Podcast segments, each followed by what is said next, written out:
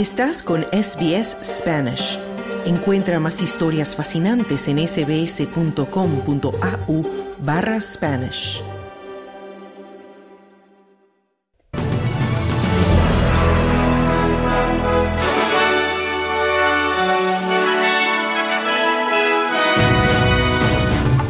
Se pide a los habitantes de Victoria que están cerca de los incendios forestales de evacuar sus viviendas lo antes posible. El Partido de los Verdes pide eliminar la reducción de impuestos a la segunda vivienda para apoyar la Ley Federal de Vivienda.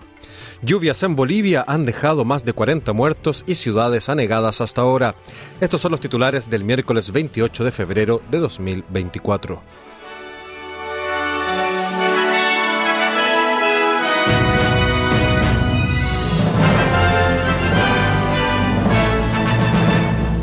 Muy buenas tardes. Comenzamos con noticias nacionales.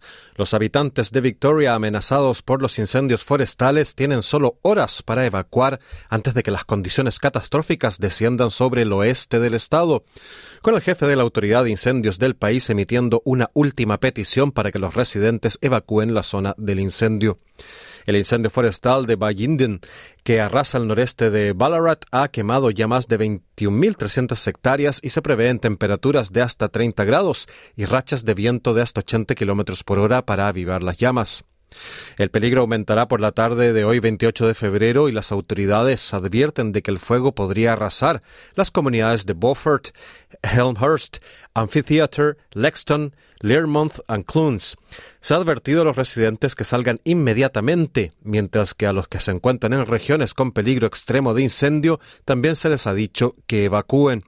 El jefe de la Autoridad de Incendios del país, Jason Heffernan, dijo a la ABC News que el riesgo de rayos secos también aumenta la preocupación.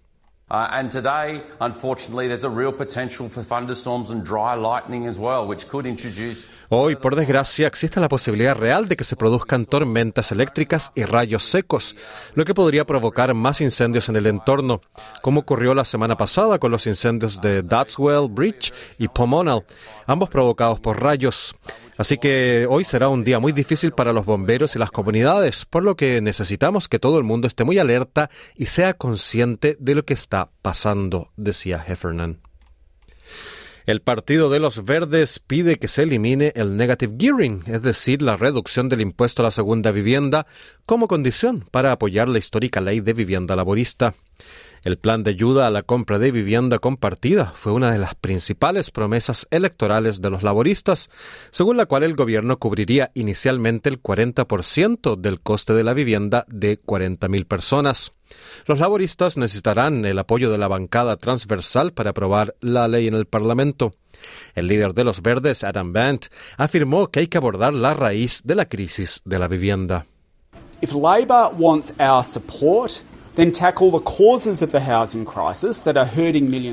Si los laboristas quieren nuestro apoyo, que atajen las causas de la crisis de la vivienda, que está perjudicando a millones de inquilinos y compradores de primera vivienda, solucionando los descuentos fiscales sobre las plusvalías y el negative gearing, limitando y congelando los alquileres y construyendo más vivienda pública. Así es como se aborda la crisis de la vivienda. Pero tal y como están las cosas, los laboristas se niegan a abordar la causa de la crisis de la vivienda y en cambio apoyan a los ricos inversores inmobiliarios, decía el líder de los verdes Adam Bant. Las solicitudes de indemnización de los veteranos se simplificarán con los cambios propuestos por el Ministerio del Trabajo en el sistema de prestaciones. De acuerdo con el proyecto de ley, el marco separado para, para, las solicitudes de indemnización, rehabilitación y derechos se condensará en la Ley de Rehabilitación e Indemnización Militar. Los cambios en el sistema fueron recomendados por la Comisión Real sobre el Suicidio de los Veteranos. El ministro federal de Asuntos de los Veteranos, Matt Keogh, afirma que simplificarán el sistema. These changes that we're putting forward in the exposure draft being released today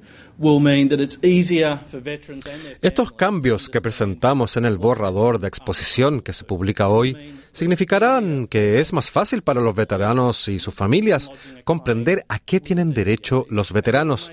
Significará también que es más fácil para los defensores apoyar a los veteranos en la presentación de una reclamación con el Departamento de Asuntos de Veteranos y hará que sea más rápido que ese, para ese organismo evaluar y procesar las reclamaciones de los veteranos, lo que significa que los veteranos pueden tener acceso a la ayuda y a los pagos que necesitan y que francamente merecen, decía el ministro Q. Los laboristas están promoviendo sus cambios en la tercera fase de recortes fiscales después de que la legislación fuera aprobada en el Senado anoche. Los australianos que ganan menos de 150 mil dólares al año se beneficiarán de una mayor rebaja fiscal, mientras que los que tengan rentas más altas sufrirán un recorte más modesto que el previsto anteriormente. La coalición apoyó los cambios, pero los calificó al mismo tiempo de un abuso de confianza de los australianos. El primer ministro federal, Anthony Albanese, declaró a la ABC que no había tomado la decisión a la ligera. We made not an easy decision. We made the right decision for all the right reasons. No hemos tomado una decisión fácil. Hemos tomado la decisión correcta por todas las razones correctas. Sabemos que las familias sufren la presión del coste de la vida. La idea de que podíamos sentarnos e ignorar las claras recomendaciones de que esta era la mejor manera de que pudiéramos tener un impacto en la prestación de esa asistencia a la Australia media sin ejercer una presión al alza sobre la inflación, no podíamos simplemente ignorarla, decía el primer ministro Albanese. La senadora independiente Lydia Thorpe ha causado polémica en el Senado, ya que una disputa con la presidenta en funciones de la Cámara provocó una interrupción del debate. El desorden comenzó en medio de una confusión sobre el orden de intervención y los límites del tiempo de uso de la palabra, pero se desvió rápidamente cuando la senadora intervino y se negó luego a dejar de hablar. La senadora Thorpe, de ascendencia Yabgurungunai Gunjitmara, dice que intentaba leer una declaración de la madre de su primo, Josh Kerr, fallecido bajo custodia.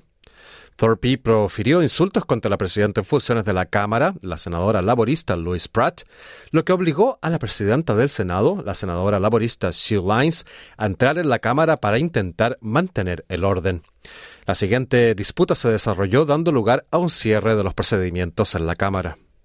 Senator Thorpe, I have ordered that you no longer be heard. Please resume your seat. Minister what? Lines dice, Senador Thorpe, he ordenado que no se le escuche más. Por favor, vuelva a su asiento. Y Thorpe replica, no voy a abandonar esta Cámara. Y Watt, por su parte, dice, gracias, presidente. Propongo que se levante la sesión del Senado. Lines replica, así que la cuestión es, a propuesta del ministro, que el Senado levante la sesión. Todos los que estén a favor, en contra, se levanta la sesión. La senadora Thorpe dice que leerá su declaración sobre la historia de su primo en el Senado hoy, el 28 de febrero en su lugar adecuado. Vamos a noticias internacionales. Un alto funcionario de las Naciones Unidas afirmó que al menos 576 mil personas de la franja de Gaza, una cuarta parte de la población, están a un paso de la hambruna. Ramesh Raya Singham, director de coordinación de la Oficina de Coordinación de Asuntos Humanitarios de la ONU, declaró ante el Consejo de Seguridad de la ONU que la hambruna generalizada es casi inevitable si no se toman medidas. Esto sucede en medio de un devastador bombardeo israelí de Gaza que ha matado a casi 30.000 palestinos y herido a más de 70.000, según el Ministerio de Sanidad de Gaza. Raya Singham afirma que el asalto y asedio continuo al territorio han sumido a la población civil en un peligroso escenario. Here we are at the end of February with one in six children under two years of age Aquí estamos a finales de febrero con uno de cada seis niños menores de dos años en el norte de Gaza sufriendo desnutrición aguda y emaciación. Y prácticamente toda la población de Gaza tiene que depender de una ayuda alimentaria humanitaria lamentablemente inadecuada para sobrevivir.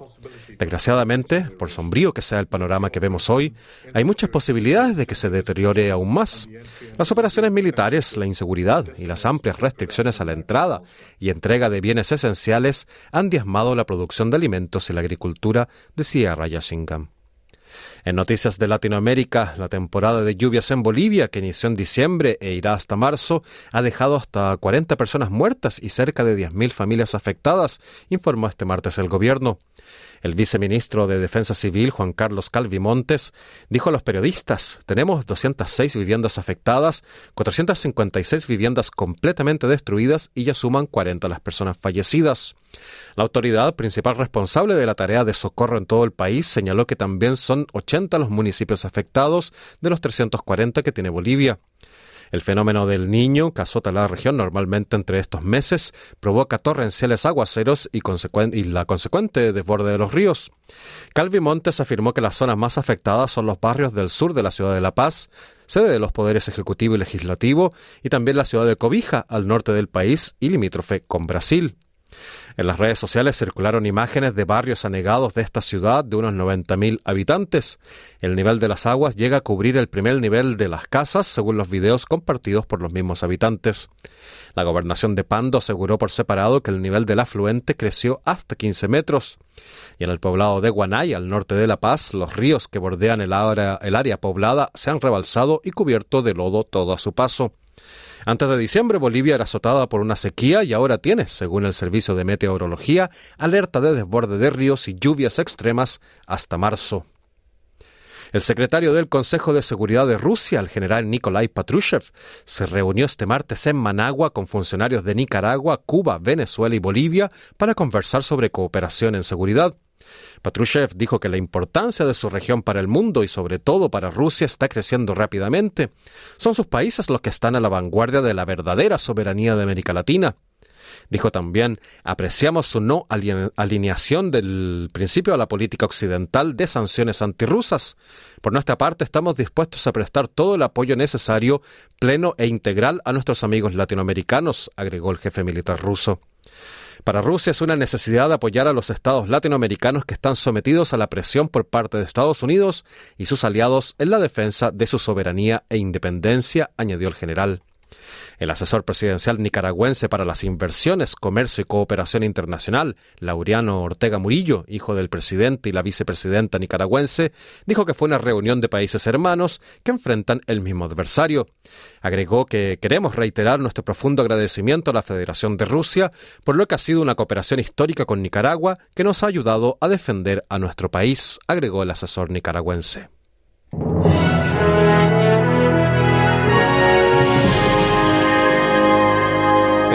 Informe del tiempo del día de hoy. Perth estará parcialmente nublado con una máxima de 30 grados. Adelaide parcialmente nublado con una máxima de 33. Melbourne igualmente nublado durante toda la jornada con una máxima de 37 grados.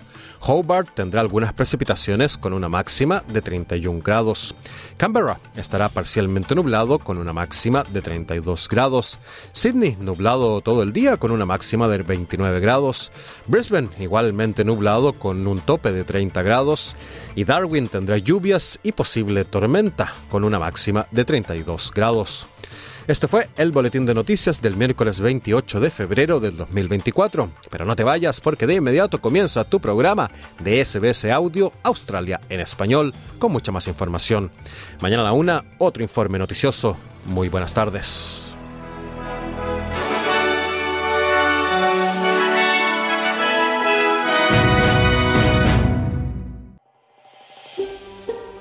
¿Quieres escuchar más historias como esta? Descárgatelas en Apple Podcasts, Google Podcasts, Spotify o en tu plataforma de podcast favorita.